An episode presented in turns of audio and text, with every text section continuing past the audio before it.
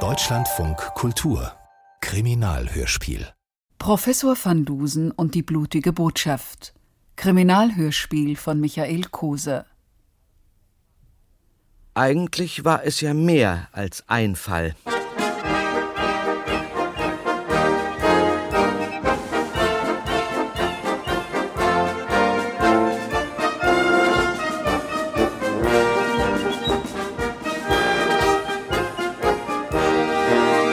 Eigentlich war es ja mehr als ein Fall. Es war sogar eine ganze Reihe von Fällen, mit denen wir es damals in Berlin zu tun hatten. Das blutige Verbrechen im Hotel Kaiserhof zum Beispiel, die rätselhaften Vorgänge im Reichsschatzamt, das Abenteuer im unheimlichen Irrenhaus, natürlich auch die Affäre um den Kriminalassistenten im Waschkorb und äh, aber ich will hier noch nicht alles verraten, nur so viel, alle diese Einzelfälle waren so verzahnt, so miteinander verbunden, dass sie schließlich und endlich doch nur einen einzigen Fall ergaben. Aber was für einen, meine Damen und Herren. Ein Zimmermädchen schrie. Damit fing es an. Einen Augenblick, mein lieber Hedge. Wie oft habe ich mich bemüht, Ihnen einzuschärfen. Einen Bericht fängt man mit dem Anfang an. Wenn ich mich recht erinnere, und daran zweifle ich nicht, ertönte jener Zimmermädchenschrei am Nachmittag des 11. Juli 1904, 15.42 Uhr. Den eigentlichen Beginn jener mysteriösen Begebenheiten, welche Sie heute vorzutragen wünschen, haben wir jedoch einige Stunden früher anzusetzen. Am späten Vormittag des 11. Juli, beim großen Empfang in der Technischen Hochschule zu Charlottenburg.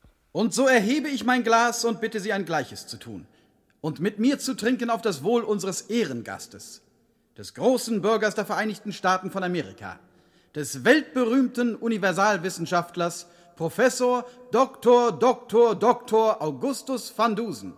Er lebe hoch, hoch, hoch. Sehen Sie, mein lieber Hedge, das ist ein Anfang. Naja, vielleicht für Sie, Professor, aber ich bin Journalist und für den Journalisten gilt die eiserne Regel, der Anfang muss ein Knaller sein. Und Sie wollen doch wohl nicht im Ernst behaupten, dass Ihr langweiliger Empfang damals ein Knaller war. Wie bitte? Langweilig? Möglicherweise haben Sie sich gelangweilt, mein lieber Hedge. Der ersprießliche Gedankenaustausch mit mehr oder weniger großen Geistern gehört nicht eben zu Ihren Stärken.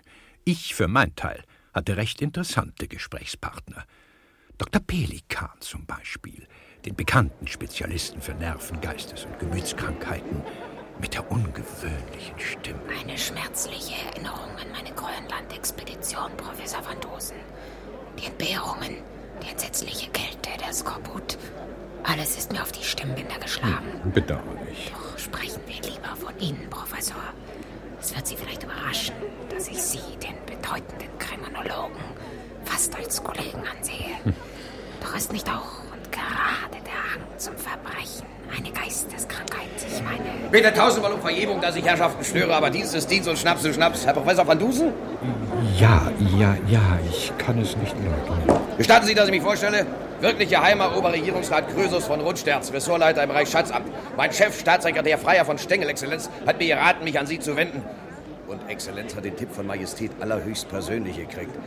Sie sollen ja Majestät sehr unter die Arme gegriffen haben, Herr Professor, in gewisser delikater Angelegenheit. Ne? Meine Lippen sind versiegelt. Und meine auch. Im Moment jedenfalls. Vielleicht komme ich später mal dazu, Ihnen von unserem ersten Zusammentreffen mit Kaiser Wilhelm II. zu erzählen. Was wünschen Sie von mir, Herr von Rundsterz? Ach, komische Sache neulich bei uns im Amt passiert. Eingebrochen in meinem Büro, Wandressort geöffnet, aber nichts entwendet. Und äh, was hat das mit mir zu tun? Na, Exzellenz von Stengel meinte, auf Anregung von Majestät wohlgemerkt. Ja, ja, schon gut. Sie sollten sich Sache mal ansehen, Herr Professor. Nun, irgendwann wird es sich vielleicht machen. Schlau vor, Sie kommen gleich heute Nachmittag vorbei. Vier Uhr angenehm? Ich muss doch sehr bitten, Herr von Rundsterz. So nicht. Ich werde Ihnen bei Gelegenheit mitteilen lassen, wann ich Ihre Amtsräume aufzusuchen gedenke. Guten Tag. Empfehle mich, Herr Professor. Wo, wo waren wir stehen geblieben, mein lieber Dr. Pelikan, als wir so unmanierlich unterbrochen wurden. War es nicht so, dass Sie die Behauptung aufstellten, kriminell und geisteskrank seien Synonyme? Demnach sind Sie ein Anhänger Lombrosos. Zu meinem Bedauern, Professor, ist es mir nicht möglich, unser hochinteressantes Gespräch hier und heute fortzuführen. Die Pflicht ruft. Die Insassen meiner Heilanstalt erheischen meine Anwesenheit. Ein anderes Mal. Es hat mich gefreut, Professor. So hätten Sie anfangen sollen, mein lieber Hedge. Okay, einverstanden. Jetzt aber bitte das schreiende Zimmermädchen. gut, gut, mein lieber Hedge. Lassen Sie schreien. Gleich, Professor, gleich. Es war am Nachmittag. Wir waren zurückgekehrt in unsere Suite im Hotel Kaiserhof. Der Professor saß am Schreibtisch und arbeitete an seiner atomaren Strukturtheorie, nehme ich an. Und ich guckte ein bisschen aus dem Fenster auf den belebten Wilhelmplatz. Was war das? Hörte sich an wie ein Schrei? In der Tat, mein lieber Hedge. Hatten Sie nicht auch das Gefühl, dass in diesem Schrei ein gewisses kriminologisches Element mitschwang? Schwer zu sagen, Professor. Herr Professor, Herr Professor van Dusen, verzeihen Sie mein ungebührliches Eindringen, Wer aber... sind Sie? Was wollen Sie? Soll ich ihn rausschmeißen, Professor? Nicht doch, ich bin erster Assistent der Hoteldirektion. Merzhase ist mein Name. Benno Merzhase. Macht ja nichts. Pflegt das hier tätige Hotelpersonal die Gäste häufig auf solch ungewöhnliche Weise heimzusuchen? Herr Professor, es ist etwas passiert, Herr Professor. Ah ja. Ein Verbrechen? Mord, Totschlag, Herr Professor. Überall Blut, das, das können Sie sich überhaupt nicht vorstellen. Meinen Sie? Wo? Zimmer 29, über Ihnen. Ein Zimmermädchen hat es entdeckt. Ja, das haben wir gehört, laut und deutlich. Und hat mich verständigt. Ich, ich kenne Ihren Ruf, Herr Professor. Sie haben schon so viele Verbrechen aufgeklärt. Wollen Sie nicht einen Blick auf den Tatort werfen? Natürlich ganz diskret und unverbindlich. Nun, warum nicht? In meiner intensiven Beschäftigung mit den profunden Problemen atomarer Physik wird es nur gut tun, wenn ich mich ein wenig mit leichterer Materie entspanne. Haben Sie das Zimmer betreten, Herr Merzhase? Oh Gott, nein. Nur mal reingesehen von der Tür aus. Führen Sie mich, Herr Merzhase. Sie kommen natürlich mit, Hedge. Zimmer 29 war ein großer quadratischer Raum, modern möbliert und tapeziert, soweit man erkennen konnte. Jetzt sah man nämlich nur eins: Blut. Überall Blut. Auf dem Fußboden, an den Wänden, an der Decke, auf den Möbeln. Blut in Lachen, in Flecken, in Pfützen, in Spritzern. Eine makabre Symphonie in Rot. Furchtbar. Was sagen Sie, Herr Professor? Hm. Viel Blut, wie es scheint. Sehr viel Blut. Aber keine Leiche. Wer logiert hier, Herr Merzhase? Niemand. Zimmer 29 steht zurzeit leer. So. Hm. Ein Mensch enthält im Durchschnitt fünf bis sieben Liter Blut. Nach der hier vergossenen Menge fand offenbar ein Massaker, ein Massenmord statt. Zu allem Überfluss steht hier noch etwas mit Blut geschrieben. Was? Wo? Na, hier an der Wand. In Augenhöhe. Ja. Da steht Rache. Eine blutige Botschaft. So könnte man meinen. Das Hotel ist im Besitz einer Bibliothek, Herr Merzhase? Aber selbstverständlich, Herr Professor. In allen Sprachen. Unserem internationalen Publikum entsprechend. Sehr schön, sehr schön. Dann findet sich dort zweifellos das Werk, eine Studie in Scharlachrot von Arthur Conan Doyle. Der romanhafte Bericht über die ersten Taten jenes überschätzten britischen Detektivs, Mr. Sherlock Holmes. Ja, das haben wir, Herr Professor. Dann holen Sie es. Jetzt? Sofort? Ja, ja, ich bitte darum. Gut. Wie Sie wünschen, Herr Professor.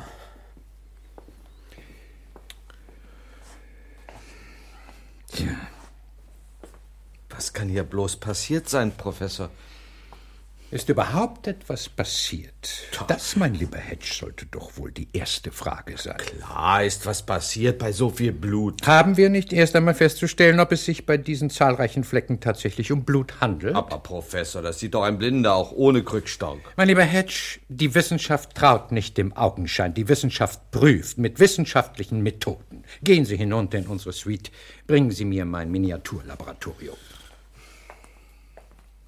Wie jeder Van Dusen-Anhänger weiß, ist das berühmte Miniaturlabor eine schwarze Tasche voller chemischer Lösungen und geheimnisvoller Apparate, die der Professor stets bei sich führt und die der gut geschulte kriminologische Assistent auf den leisesten Wink zu apportieren hat.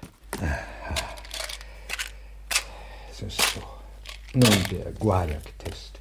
Nach von den lässt sich mit meinen verhältnismäßig bescheidenen Mitteln nicht durchführen. Und die Teichmannsche Kristallprobe würde zu viel Zeit in Anspruch nehmen. Der Schönweintest, ja. Ja, das wäre möglich. Hier haben wir Wasserstoffsuperoxid. Und was brauchen wir noch? Äh, äh, Herr Hedge? Professor? Äh, Dort auf dem Schreibtisch an der rechten Wand liegt eine Schreibmappe. Bringen Sie mir das Löschblatt. Brauchen Sie vielleicht sonst noch was? Einen D-Zug, ein Luftschiff, eine Leiche? Bitte lassen Sie die Albernheiten.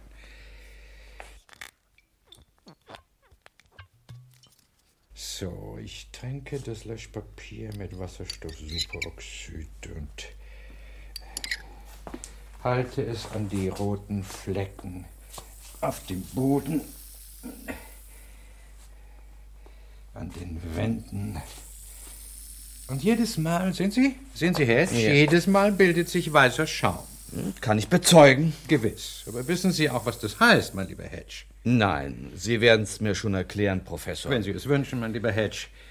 Der im Blut enthaltene Farbstoff, das Hämoglobin, hat bekanntlich die Eigenschaft, Wasserstoff-Superoxid zu zerlegen. In Wasserstoff und Superstoff. Ach, Unsinn, Hedge. Unsinn? Sauerstoff. Dies, mein lieber Hedge, erklärt die Schaumbildung. Bei diesen Flecken haben wir es also wirklich mit Blut zu tun. Ja, das habe ich schon vorher gewusst, Professor. Falsch, mein lieber Hedge. Sie glaubten es lediglich. Nun wissen wir es. Herr Professor, das Buch. Bitte sehr. Oh, danke. Ja, das Buch. Wo? Ah ja, hier haben wir es. Es war ein großer quadratischer Raum. Überall Blutflecken und Blutspritzer. Und vor allem hier. An der Wand stand in blutroten Lettern das Wort Rache. Genau wie hier. Nicht wahr? Ein merkwürdiger Zufall. Zufall? Glauben Sie das wirklich, Herr Merzhase? Ja, was denn sonst? Nun, lassen wir das vorerst dahingestellt. Wenden wir uns wieder der Wissenschaft zu, genauer der Hämatologie, der Lehre vom Blut. Mit Hilfe eines Skalpells und einiger Glasplättchen eigne ich mir eine kleine Quantität des hier so reichlich vergossenen Blutes an. So. Und hier nochmal. So. Und nun. Ah ja, der Telefonapparat dort hinten. Bringen Sie ihn mir, mein lieber Hedge. Äh, es geht leider nicht, Professor. Das Ding ist fest an die Wand geschraubt. Sie müssen sich schon höchst selbst bemühen. Ach, was tut man nicht alles zum Zwecke der Wahrheitsfindung?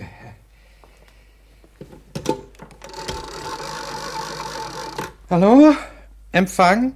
Hier Zimmer 29. Verbinden Sie mich mit dem Gerichtsmedizinischen Institut. Oh, pardon, ich vergaß.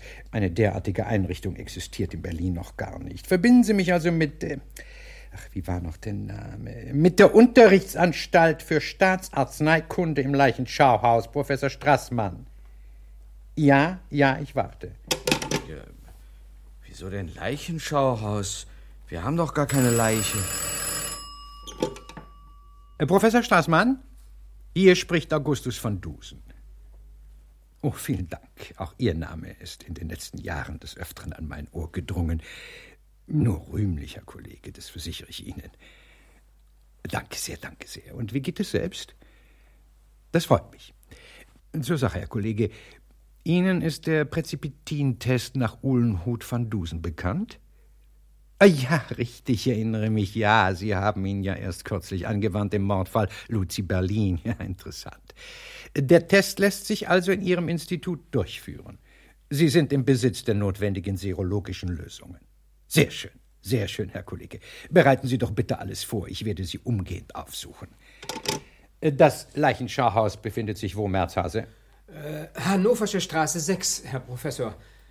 20 Minuten mit der Droschke. Gut, besorgen Sie eine. Sehr gerne, Herr Professor. Aber, aber äh, was soll ich denn jetzt tun? Nichts, nichts, mein guter Merzhase.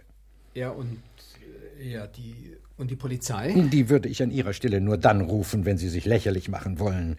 Falls meine Vermutung zutrifft, haben wir es hier nicht mit einem Verbrechen zu tun, sondern, wenn es hochkommt, mit einem Vergehen.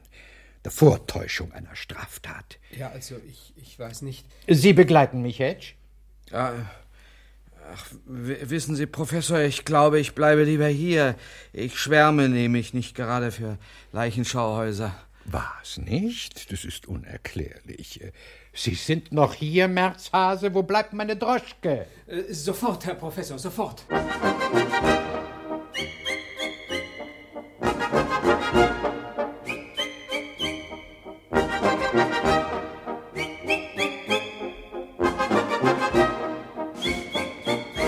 Es war halb sieben, als ich den Professor wiedersah. An der Hotelbar. Ich trank Whisky und war mit mir und mit dem Leben soweit ganz zufrieden. Und auch Van Dusen machte keinen unzufriedenen Eindruck. Ein Mineralwasser.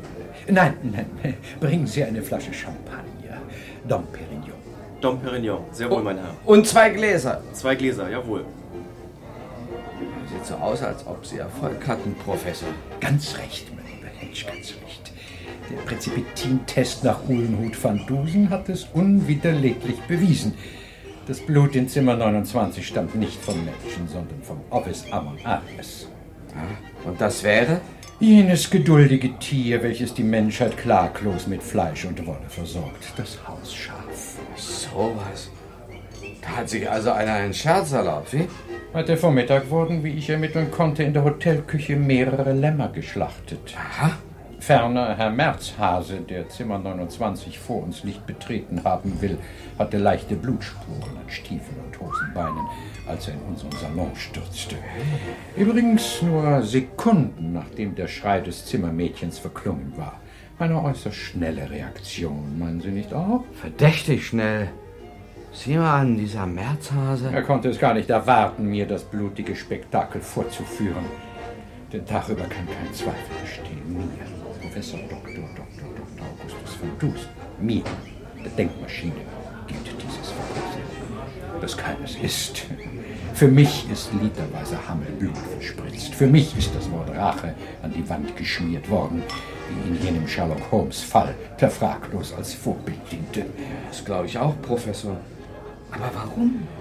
Nun, ich sollte beschäftigt werden. Ich sollte mich in diesen allem Anschein nach so rätselhaften Fall vertiefen.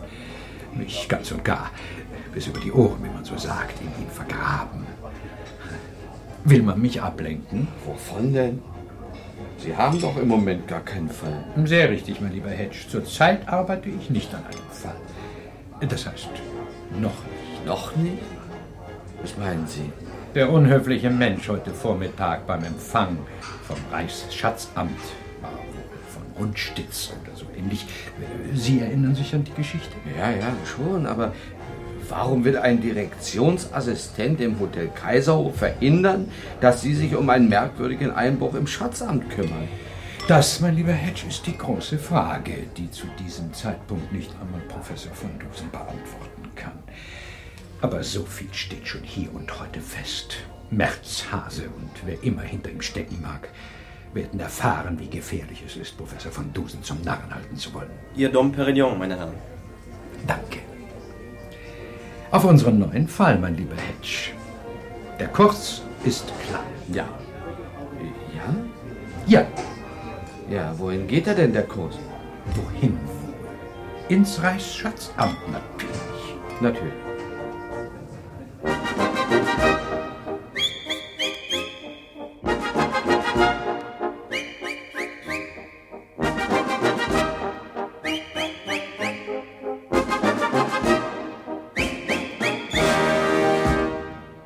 Professor van Dusen hatte wirklich und wahrhaftig Blut geleckt. Ich kannte ihn. Jetzt ließ er nicht mehr locker, bis alle Rätsel gelöst und alle Geheimnisse aufgeklärt waren. Gleich am nächsten Morgen rief er den wirklich geheimen Oberregierungsrat von Rundsterz an, und ein paar Minuten später saßen wir auch schon im Büro des Herrn. Wir hatten es nicht weit gehabt. Das Reichsschatzamt liegt am Wilhelmplatz, dem Hotel Kaiserhof direkt gegenüber. Also, wie gesagt, meine Herren, Ulke Schose. Eingebrochen hier, in diesem Büro. Aber nichts gestohlen. Wann war das, Herr von Rundsterz? Nachts natürlich. Einbrecher kommen immer nachts. Gewiss, Herr von Rundsterz. Ich meine das Datum. Ach so, Datum. Na, warum nicht gleich so? Immer genau, immer präzise. Das lernen bei uns schon die kleinen Kinder. Sind eben kein Preußer, Herr Professor. Entschuldigen Sie schon. Wenn ich bitten darf, Herr von Rundsterz. Das Datum. Präzise und genau. Bitte, bitte. Also, Einbruch geschah am 9. Juli vor drei Tagen gegen drei Uhr nachts. Nachtwächter war gerade auf Rundjang, ein Stock höher. Auf einmal hört er verdächtige Geräusche. Vielleicht auf der Straße, denkt er und guckt aus dem Fenster. Und was sieht er? Lichtsignale von drüben. Vom Hotel Kaiserhof. Direkt hierher. Lichtsignale? Naja, Morse oder sowas. Mit einer elektrischen Lampe.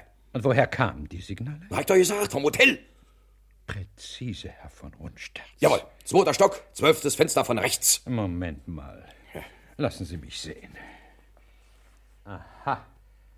Es handelt sich um das Hotelfenster, das Ihrem Bürofenster, diesem Fenster, Herr von Rundsterz, direkt gegenüber liegt. Ganz genau, Herr Professor. Und wenn mein Ortssinn mich nicht trügt, was allerdings recht unwahrscheinlich sein dürfte, gehört jenes Hotelfenster, von welchem die Lichtsignale ausgingen, zu Zimmer 29.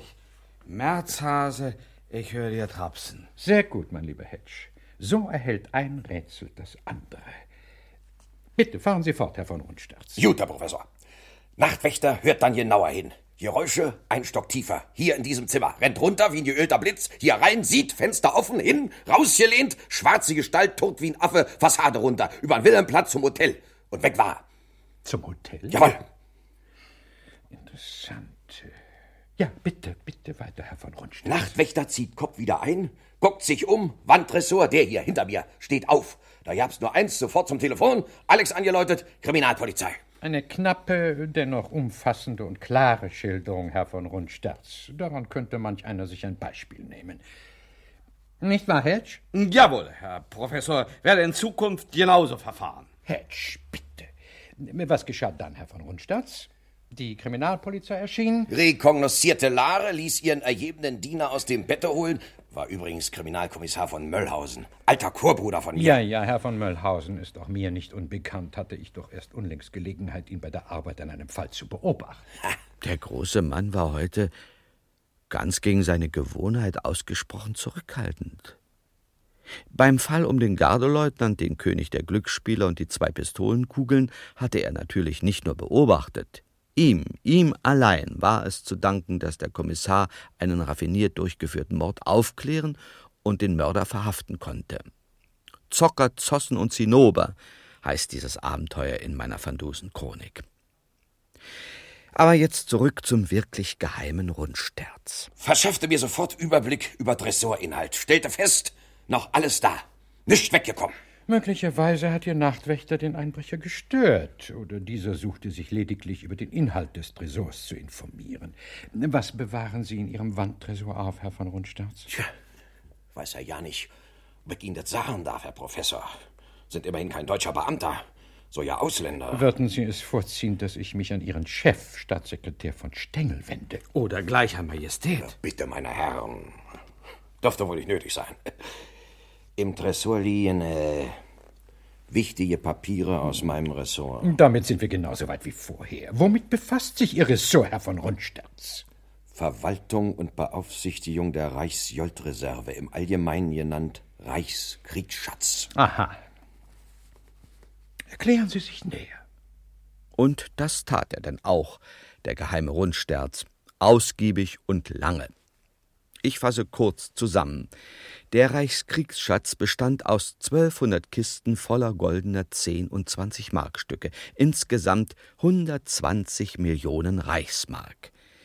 Diese gewaltige Summe war ein Teil, ein kleiner Teil der Entschädigung von 5 Milliarden Francs, gleich vier Milliarden Mark, die Frankreich nach dem verlorenen Krieg von 7071 an Deutschland zahlen musste. Der Schatz lagerte in Spandau, einer kleinen Stadt nordwestlich von Berlin, im Turm der alten Zitadelle. Julius-Turm heißt er. Alle Fenster zugemauert, Zugang durch Militär gesichert. Und die Unterlagen dazu befinden sich, wie ich vermute, in Ihrem Tresor, Herr von Rundstedt. So ist es, Herr Professor. Lagerpläne, Bauzeichnung, genaue Verteilung der Wachen und so weiter. Hm. Und Sie vermissen nichts? Kein Stück, Herr Professor. Aber durchgewühlt die Sachen. So, so. Hm. Eine merkwürdige Angelegenheit in der Tat. Vor allem in Verbindung mit dem Ablenkungsmanöver im Hotel. Wie meinen? Später, Herr von Rundsterz. Ich lasse mir die Sache durch den Kopf gehen und werde mich zu gegebener Zeit mit Ihnen in Verbindung setzen. Habe die Ehre.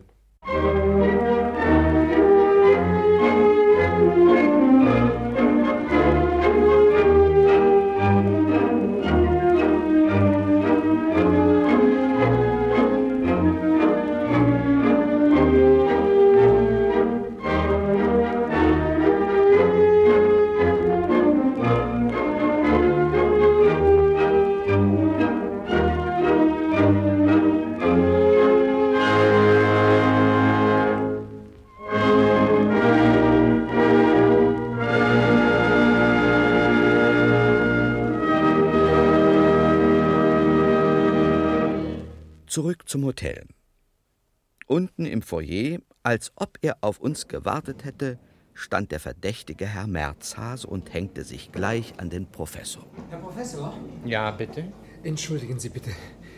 Würden Sie mir gestatten, Sie einen Augenblick zu sprechen? Unter vier Augen. Wenn es sein muss. Es ist äußerst wichtig, Herr Professor. Äh, Wenn es wichtig ist. Herr Hedge geht vielleicht schon voraus. Freundlicherweise. Warum nicht? Ging ich eben voraus zu unserer Suite. Ich machte die Tür auf, trat ein und traute meinen Augen nicht. Mitten in unserem Salon saß eine Fremde. Eine große, kräftige, nicht sehr sympathische Frau im weißen Kittel, und neben ihr, auf dem kostbaren Smyrna-Teppich, stand ein großer Wäschekorb. Herr Hedge, Ja? Was ist denn hier los? Bin ich im falschen Zimmer? wenn Sie Hedge heißen, sind Sie goldrichtig. Sie heißen doch Hedge. Ja, das ist mein Name, aber ich verstehe nicht. Ein plötzlicher Luftzug hinter mir. Ich versuchte mich umzudrehen, aber es gelang mir nicht mehr. Ein jäher, heftiger Schmerz am Hinterkopf und ich vergaß alles. Den Fall,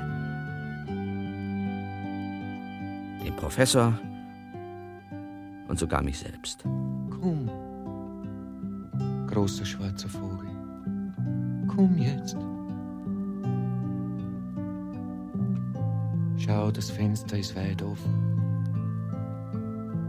Schau, ich hab den Zucker aufs Fensterbrett gestrahlt.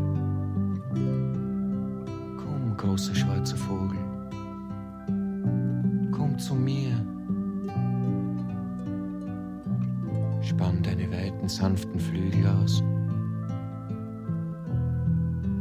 und leg's auf meine Fieberaugen. So geschah es, dass ich, Hutchinson Hedge, Bürger der USA, Reporter beim Daily New Yorker, Freund, Begleiter und Assistent von Professor van Dusen, vorerst aus dem Fall ausstieg. Oder sollte ich sagen, äh, ausgestiegen wurde.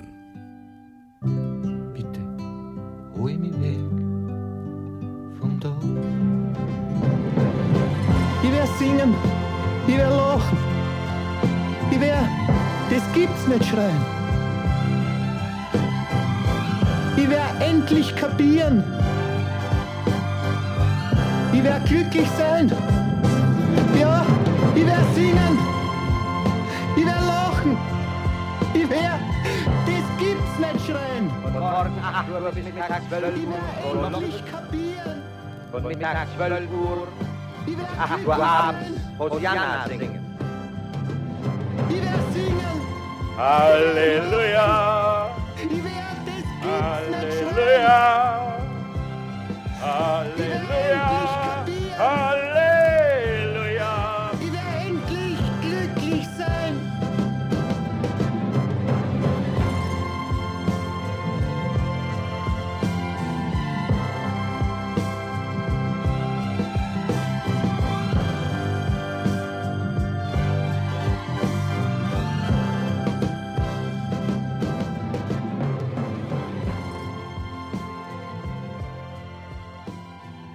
kann Ihnen natürlich trotzdem erzählen, was weiter geschah. Bei unserer späteren Wiedervereinigung hat Van Dusen mir alles berichtet. Als der Professor merkte, dass Merzhase ihm nichts Bedeutsames mitzuteilen hatte, sondern ihn nur aufhalten wollte, brach er das Gespräch kurz ab und eilte zur Suite, wo er statt seines getreuen Hutchinson Hedge nur einen Brief vorfand. Geschrieben mit roter Tinte. Noch eine blutige Botschaft gewissermaßen. Professor van Dusen, ich sehe mich genötigt, Mr. Hedge für gewisse Zeit in Gewahrsam zu nehmen, um mich Ihrer völligen kriminologischen Abstinenz zu versichern. Heute schreiben wir den 12. Juli 1904. Bis zum 14. Juli werden Sie sich ruhig verhalten und sich lediglich als Tourist betätigen, keinesfalls jedoch als Detektiv. Detektiv, Amateurkriminologe muss es heißen. Geben Sie auch bereits begonnene Untersuchungen auf. Wenn nicht, werden Sie Ihren Freund niemals wiedersehen. Ohne Unterschrift. Kein Zweifel, Hedge wurde entführt. Was ist zu tun? Ein paar Sekunden lang, so hat es mir der Professor später selbst erzählt, war er zu keinem klaren Gedanken fähig. Er, der kühle Verstandesmensch ohne Emotionen, irgendwie hängt er ja doch an mir. Dann aber war er sehr schnell wieder der Alte. Er erinnerte sich, als er zur Suite eilte, hatte er etwas wahrgenommen. In der Ferne zwei weiß gekleidete Gestalten, welche einen großen Wäschekorb trugen und gerade als ich von der Treppe aus den Korridor betrat, um eine Ecke bogen. Ich hatte sie für Hotelbedienstete gehalten und nicht weiter beachtet. Doch nun. Nun fiel es ihm wie Schuppen von den Augen. In einem Waschkorb hat man ihn abtransportiert, den armen Hedge, dachte ich. Wie Weiland Sir John Falstaff. Empörend. Und sofort nahm er die Verfolgung auf. Hinter der Ecke, um die er die beiden Gestalten hatte biegen sehen, entdeckte er eine unscheinbare Tür. Er öffnete sie und befand sich in einem schmalen, schmutzigen Treppenhaus. Er eilte die Treppe hinunter, kam zu einer angelehnten Tür, stieß sie auf und stand auf dem Wilhelmplatz. Ganz offensichtlich ein Aus- und Eingang für das Hotelpersonal. Ich spähte angestrengt in alle Richtungen, aber von den zwei Weißgekleideten mit dem Korb war nichts zu sehen. Doch ich sah etwas anderes die imposante, in einen goldbetressten Uniformmantel gehüllte Figur des Hotelportiers vor dem Haupteingang.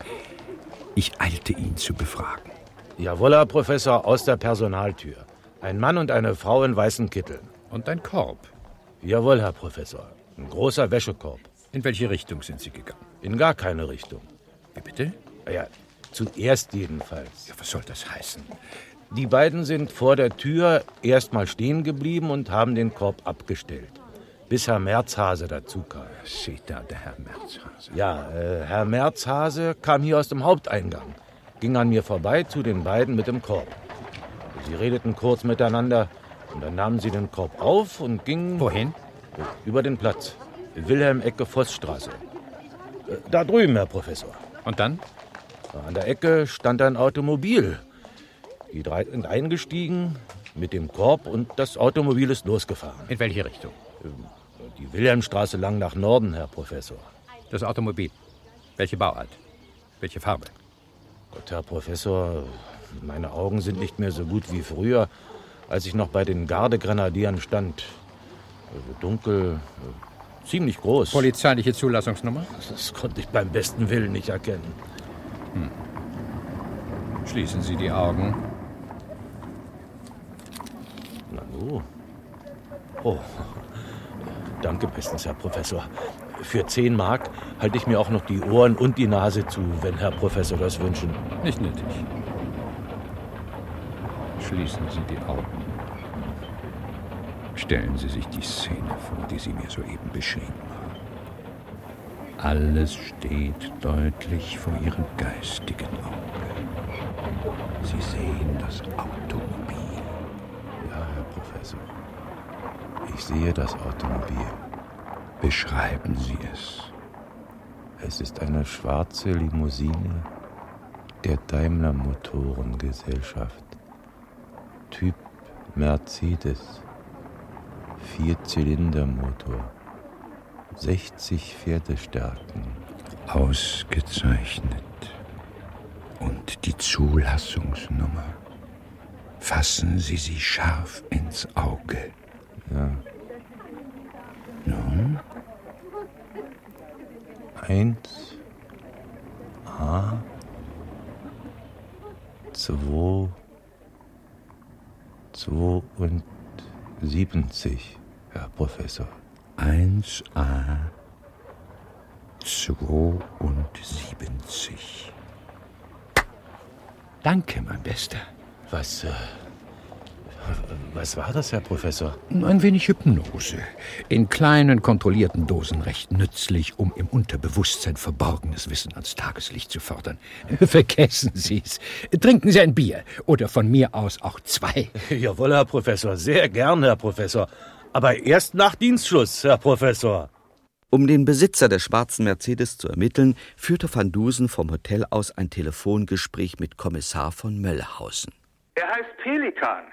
Dr. Pelikan. Ach, was Sie nicht sagen. Ach, kennen Sie ihn, Professor? Ja, gestern beim Empfang der Technischen Hochschule habe ich einige Worte mit ihm gewechselt. Aha. Kennen Sie ihn, Kommissar? Flüchtig. Er ist ja erst vor einem Vierteljahr in diese Gegend gezogen. Und da er nicht in der Reichshauptstadt wohnt, sondern in Spandau, gehört er nicht zu meinem Amtsbereich. Er hat eine kleine Insel in der Havel gekauft mit einer Villa und betreibt dort eine private Heil- und Pflegeanstalt für Geisteskranke. Ein Irrenhaus. Sie haben die Adresse, Kommissar? Ja, Insel Eichwerder im Spandauer Vorort Hakenfelde. Worum geht's denn, Professor? Ein Fall? So ist es, Kommissar. Die Zeit für detaillierte Erörterungen ist allerdings noch nicht gekommen. Halten Sie sich bereit, Kommissar. Sie werden sehr bald von mir hören. Dr. Pelikan in Spandau. Erst vor einem Vierteljahr zugezogen. Die tonlose Stimme und eine schwarze Limousine. Woran erinnert mich nur die schwarze Limousine? Ganz zu schweigen von den Ohren. Ich werde das Gefühl nicht los, ich und Dr. Pelikan seien schon einmal zusammengestoßen. Anderswo, in einem anderen Fall. Könnte es sein. Auf nach Spandau-Hakenfelde.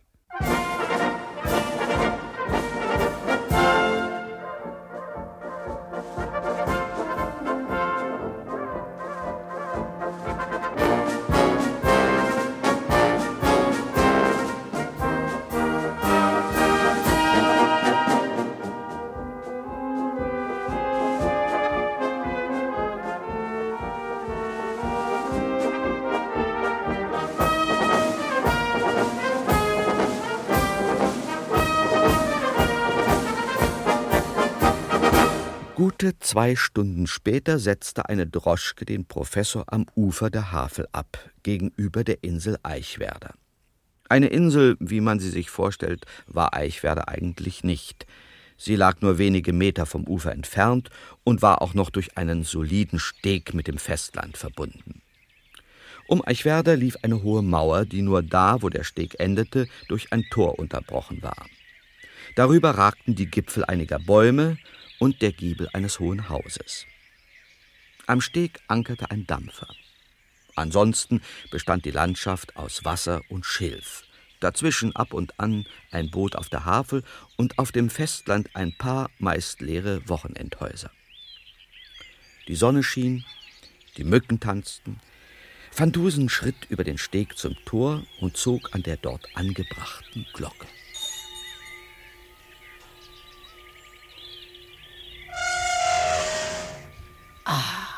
Professor Van Dusen. Sie haben mich erwartet, Dr. Pelikan? Wie käme ich dazu? Darf ich Ihnen meinen Assistenten vorstellen, Herrn Dr. von Daldorf und meine Oberschwester, Fräulein Emma Kleinholz? Habe ich die beiden nicht erst kürzlich im Hotel Kaiserhof gesehen? Von hinten mit einem Waschkorb? Lachhaft. Sie fantasieren, Professor. Haben Sie den Wunsch, sich bei mir in Behandlung zu begeben? Nein, ich habe den Wunsch, Ihre Anstalt zu besichtigen. Das ist leider nicht möglich. Nicht einmal für Sie, Professor. Die mir anvertrauten Kranken dürfen auf gar keinen Fall gestört oder beunruhigt werden. Sie haben gewiss Verständnis. Ich habe Grund zu der Annahme, dass Sie hier einen Menschen gegen seinen Willen festhalten. Einen? Sie ahnungsloser Engel. Emma, bitte. In meiner Anstalt, Professor van Dosen, werden Geistes- und Gemütskranke behandelt. Insofern hält sich so mancher, der meiner Obhut unterliegt, nicht aus freien Stücken bei mir auf. Das versteht sich. Und nun entschuldigen Sie uns. Wir werden gebraucht von unseren armen Kranken. Wenn einer von ihnen zugrunde ginge durch, sagen wir, Unverstand und Hartnäckigkeit, das wäre doch recht bedauerlich, nicht wahr, Professor Van Dusen? Da stand er nun, der Professor. Sehr überrascht war er nicht. Etwas derartiges hatte ich erwartet. Es galt, Gegenmaßnahmen zu treffen. Ich fuhr zunächst zurück nach Berlin, um Möllhausen zu informieren und um einige notwendige Einkäufe zu tätigen, ein Fernglas, eine Angelrute, eine Zahnbürste und dergleichen.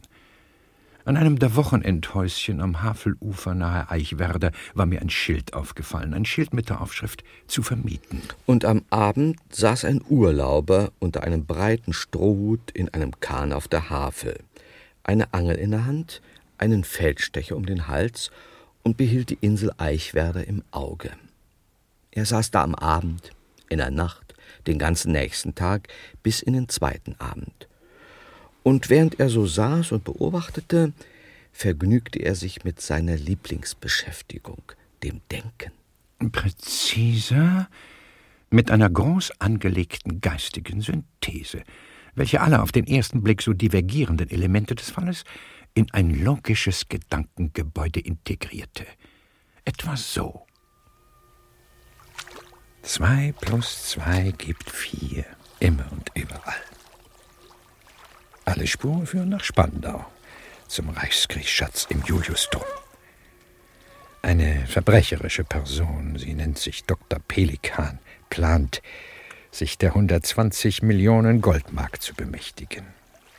Mit im Komplott sind Herr Merzhauser vom Hotel Kaiserhof, Oberschwester Kleinholz, Dr. von Dalldorf, äh, vermutlich noch weitere Personen. Pelikan oder ein von ihm Beauftragter verübt den Einbruch im Reichsschatzamt, um Einblick in die Pläne zu gewinnen. Dann geschieht etwas Unvorhergesehenes. Professor van Dusen, der, ich darf es in aller Bescheidenheit sagen, der einmalige, der unschlagbare, der weltbeste Amateurkriminologe beginnt, sich mit der Angelegenheit zu befassen. Sogleich lässt Pelikan durch seinen Gefolgsmann Merzhaar seine Ablenkungsmanöver in die Wege leiten – das blutige Zimmer im Hotel Kaiserhof. Ich durchschaue die Inszenierung. Und nun greift der Verbrecher zu einem, wie er meint, unfehlbaren Mittel. Er befiehlt, den armen Hedge zu entführen, als Geisel, um mich, mich zur Untätigkeit zu zwingen. So weit, so schlecht. Der Raub wird in wenigen Stunden in der Nacht zum 14. Juli begangen werden. Siehe das im anonymen Drohbrief angegebene Datum. Ihn zu verhindern dürfte nicht allzu schwierig sein. Kommissar von Möllhausen hat mit seinen Mannen bereits Posten bezogen. Was bleibt? Die Befreiung des guten Hedge, versteht sich. Doch noch wichtiger ist es zweifellos, die Verbrecher und speziell den Kopf der Bande unschädlich zu machen. Weiß ich doch nun, wer sich hinter der falschen Identität eines Dr. Pelikan verbirgt. Es ist keine andere Person als. Was ist das? Ah ja, der Raubzug beginnt. Der Dampfer verließ seinen Liegeplatz am Steg der Insel, fuhr auf die Havel hinaus und steuerte nach Süden Richtung Zitadelle. An Bord befanden sich, trotz der fortgeschrittenen Dämmerung gut zu erkennen, Merzhase, Dalldorf und vier oder fünf kräftige Figuren, Kistenschlepper, dachte Van Dusen.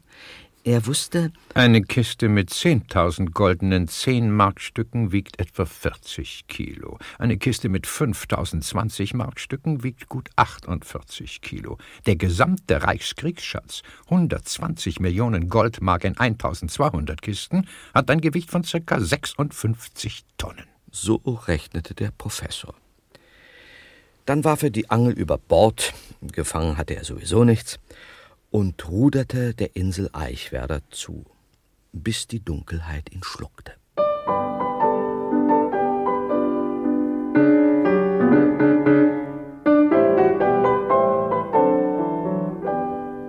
Jetzt wird es wirklich Zeit, dass wir uns wieder ein bisschen um meine Wenigkeit kümmern.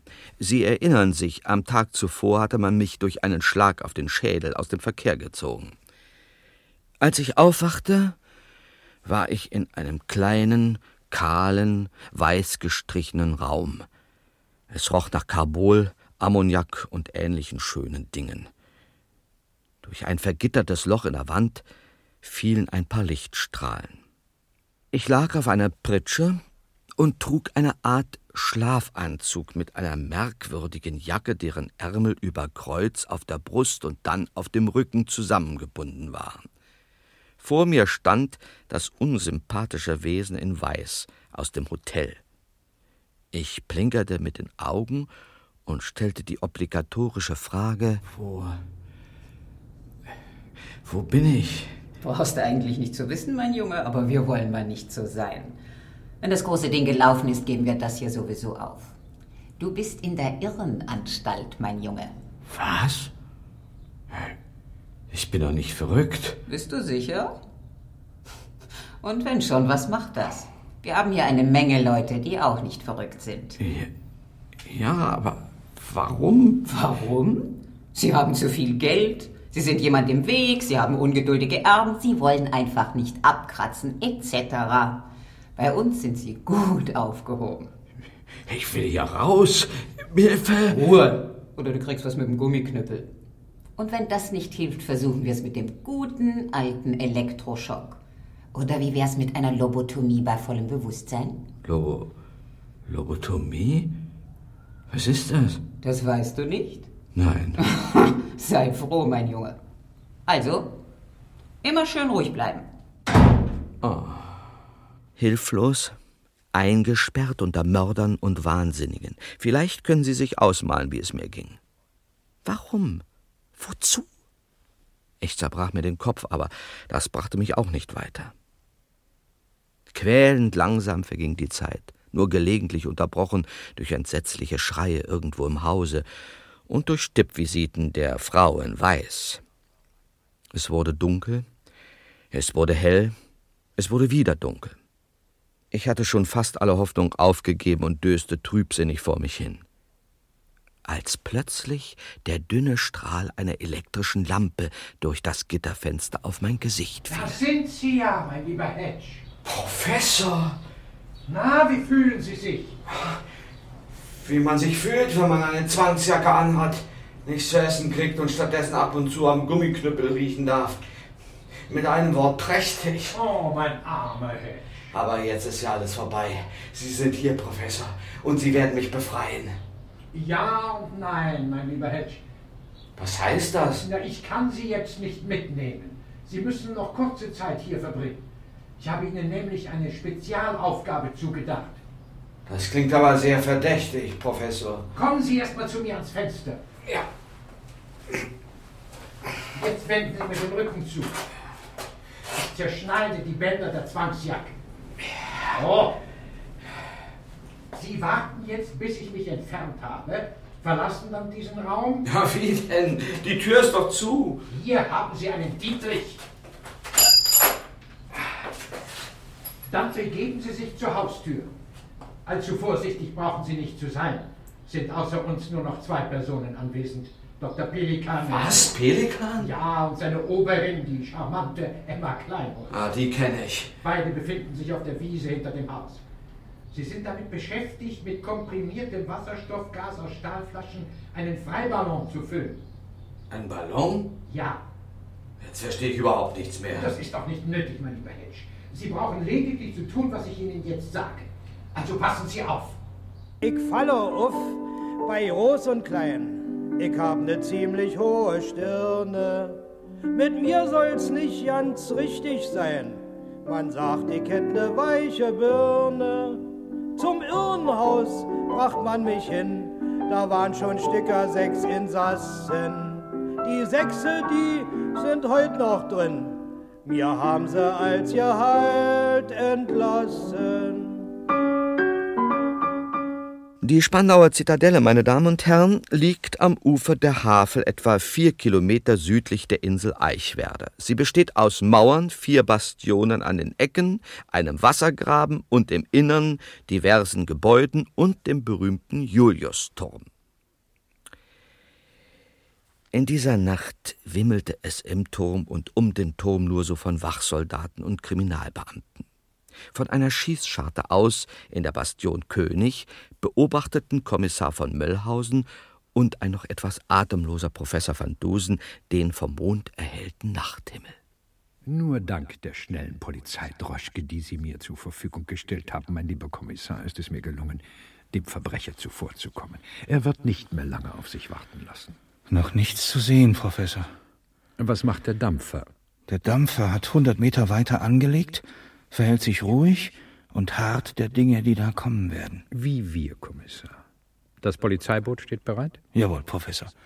Auf Signal wird geentert. Gut so. Da. Da kommt er. Wo? Am Nordhimmel. Richtig. Da fliegt er. Er fährt, Kommissar. Ein Ballon fliegt nicht, er fährt. Ach ja? Volle Deckung. Absolute Ruhe, wenn ich bitten darf. Näher. Immer näher kam der Ballon. Jetzt schwebte er über der Zitadelle. Er senkte sich langsam. Meine spezielle Freundin Emma Kleinholz zog gefühlvoll an der Ventilleine. Neben ihr im Korb stand Dr. Pelikan, in der linken Hand einen Revolver, in der rechten einen kompakten Metallzylinder. Er blickte nach unten und sah das, was er sehen sollte, eine ruhig daliegende Zitadelle, vor der Tür zum Juliusturm die üblichen Wachtposten. Der Ballon schwebte direkt über ihnen, in einer Höhe von etwa zehn Metern. Plötzlich hob Dr. Pelikan die Hand und schleuderte den Zylinder zwischen die Wächter. Im gleichen Moment warf die Kleinholz Ballast ab. Der Ballon stieg wieder ein Stück. Die Posten taten das, was Van Dusen ihnen befohlen hatte. Sie schwankten, fielen um, streckten alle Viere von sich und waren still. Einige Minuten vergingen. Dann sank der Ballon. Der Korb berührte den Boden. Emma Kleinholz sprang heraus, hielt ihn unten fest mit einem Seil. Auch Dr. Pelikan stieg aus und ging langsam auf den Turm und die reglosen Posten zu. Geben Sie Ihre Befehle, Kommissar. Jawohl, Professor. Achtung! Licht an! Die Waffen schussbereit! Und vorrücken Marsch! Blitzartig erleuchteten grelle Bogenlampen den Innenraum der Zitadelle. Blitzartig umzingelten bewaffnete Polizisten Turm und Ballon. Die Wächter an der Tür wurden wieder lebendig, sprangen auf und richteten die Gewehre auf Dr. Pelikan. Der blieb stehen, sein Gesicht, das zunächst wie erstarrt wirkte, verzerrte sich in Wut und Hass, als er sah, wer ihm aus dem Schatten der Bastion entgegentrat. Professor van Dusen. Ganz recht, Dr. Pelikan. Oder ziehen Sie es vor, mit Ihrem wahren Namen angeredet zu werden? Ich verstehe Sie nicht. Oh doch, Sie verstehen mich. Sie haben mich bereits vor vier Monaten verstanden, in Frankreich, als wir beide zum ersten Mal miteinander zu tun hatten. Sie sind nicht Dr. Pelikan. Sie sind eine Frau. Sie sind das Phantom. Damals, im Fall um die Juwelen der Kaiserin Eugenie und um das Spukschloss in den Pyrenäen, hatten sie schon einmal die Klingen gekreuzt, der Professor und das Phantom, der weithin berüchtigte Superverbrecher, den Van Dusen als Verbrecherin entlarvt hatte. Das Phantom war geflohen nach Deutschland, wie sich jetzt herausstellte, und war nun zum zweiten Mal von Professor Dr. Dr. Dr. Augustus van Dusen der Denkmaschine besiegt worden. Besiegt?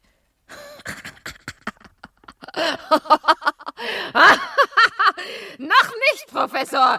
In meinem Revolver und in dem meiner Helferin befinden sich zwölf tödliche Patronen. Das bezweifle ich.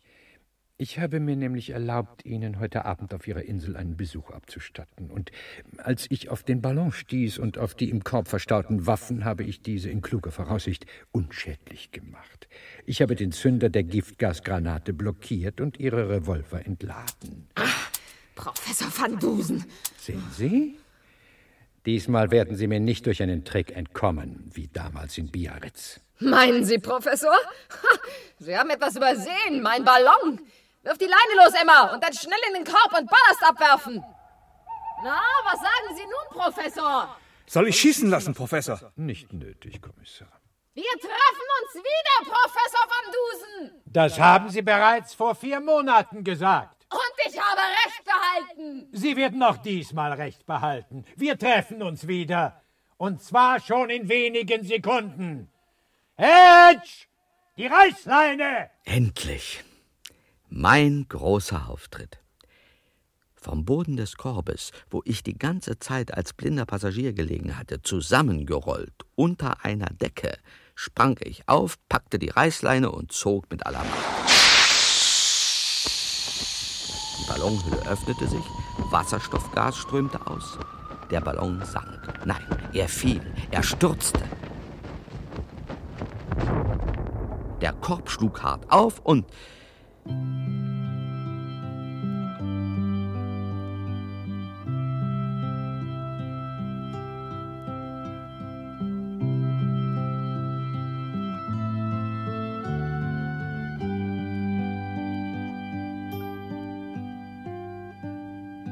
Ich verlor zum zweiten Mal in dieser Geschichte das Bewusstsein. Aber es ging mir durch den Kopf. Das Phantom war gefasst, ein für allemal. Und wer hatte beim großen Finale die Hauptrolle gespielt? Im nimmermüden Einsatz zu Lande, zu Wasser und vor allem in der Luft?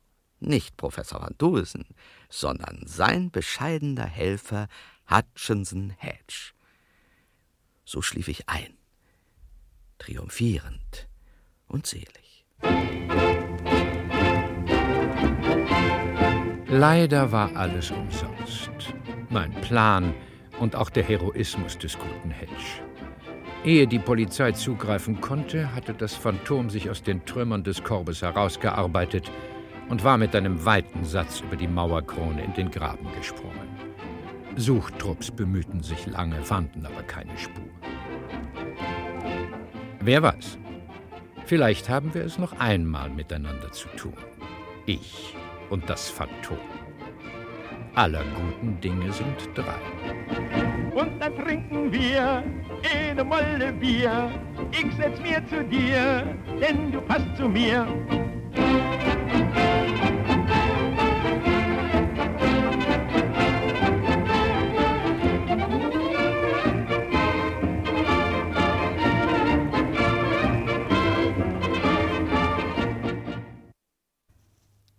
Professor van Dusen und die blutige Botschaft.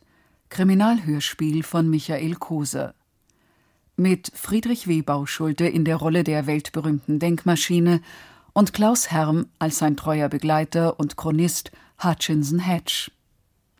In weiteren Rollen hörten sie Klaus Sonnenschein, Moritz Milar, Liane Rudolph, Otto Czarski, Susanne Lüpertz, Helmut Ahner, Klaus Jepsen. Ton und Schnitt Manfred Rabbel und Lutz Pahl. Regieassistenz Sylvia Rauer. Regie Rainer Klute